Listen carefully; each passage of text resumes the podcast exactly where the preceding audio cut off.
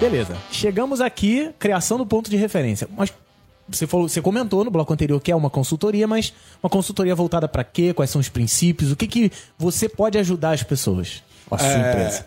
Desde o começo, foi muito engraçado que é, há muito tempo eu aprendi a história de construir causa. Né? Uhum. Tem muita gente que fala do propósito das empresas. Eu falo assim, ó, para mim propósito, até no dicionário, é uma coisa mais individual. Eu tenho o meu, você tem o teu, Sim. o Cauê tem o dele e o ouvinte tem o dele. As marcas que constroem causas juntam pessoas com propósito, de propósito. É uma coisa muito louca, né? Eu vejo o Cauê falando verdade. de como ele traz as pessoas aqui para dentro e eu tenho, tenho testemunho de ser cliente da Rosnet. Sim. Uma marca que nem a Rosnet, que constrói causas que atraem pessoas com propósito verdadeiro, faz um estrago em termos de competência, duração, sustentabilidade, o diabo a quatro. Sustentabilidade no sentido mais nobre da palavra, que é fazer bem para as pessoas que estão perto da empresa e depois pedra no lago e fazer para fora.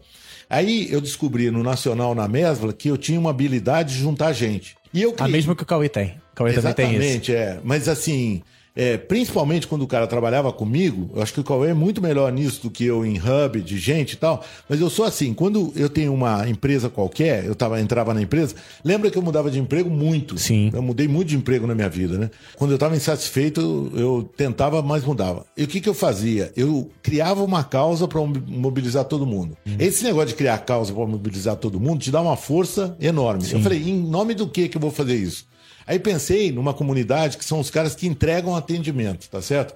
Quem entrega a promessa da marca é o cara que atende. A marca pode prometer o que for, o cara que atende, que tem contato com o cliente, faz isso. Eu falei, eu quero abrir uma empresa que convença as pessoas ou conheça as pessoas que têm esse valor e que crie um método de tratar melhor as pessoas que você contrata para que elas, consequentemente, tratem melhor os clientes. Entendi. E aí, a partir daí, eu criei um método que eu chamo de caixa de ferramentas, que você entra na empresa, cuida da estratégia de atendimento, da equipe que vai atender e da experiência do cliente que você vai querer propiciar. O nosso trabalho tem uma causa. Qual é? Melhorar a qualidade de vida desse coitado do cara que atende. É verdade, Que, que é- normalmente a pancada é vem nele, né? Ele é execrado, as marcas, as próprias marcas, a matriz considera esse cara um cara de menor valor. Sim. E na verdade, na hora H, é ele que entrega a história. Exatamente, era isso que eu ia falar. As empresas, elas veem o atendimento, as empresas não incluindo a Hostnet, porque aqui a Hostnet eu vejo sempre o Cauê lá no atendimento. Ele conversa diretamente. O gerente daqui com 16 anos, 17 anos. Isso, o Igor é 16. O gerente de atendimento chegou aqui na empresa com 16 anos. Então trabalhava diretamente com o Cauê. Então, assim, as empresas que não valorizam o seu atendimento, terceirizam, né? Aquela galera que contrata uma empresa para atender em nome da sua empresa. Cara, mas quem tá de cara ali com o cliente Exatamente. nem sabe o teu produto, não sabe o valor. Às vezes não tem o seu produto, nunca experimentou, não, não sabe o que vender.